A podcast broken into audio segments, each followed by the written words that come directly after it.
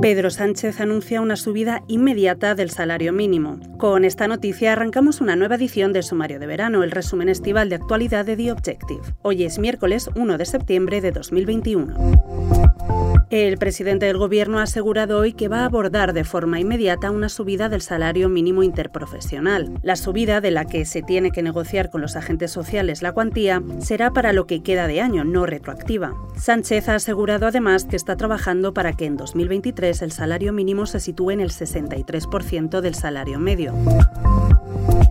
Seguimos con política económica. Isabel Díaz Ayuso ha anunciado que la Comunidad de Madrid eliminará todos los impuestos propios. La presidenta regional lo ha anunciado este miércoles en rueda de prensa. Entre los impuestos que eliminará la comunidad están el tributo sobre la instalación de máquinas recreativas en establecimientos de hostelería autorizados y el impuesto sobre depósito de residuos. El Consejo de Gobierno de la Comunidad de Madrid ha acordado este miércoles iniciar la tramitación de la ley de supresión de estos impuestos, que tendrá que ser aprobada posteriormente en la Asamblea, para lo que necesitará el apoyo de Vox.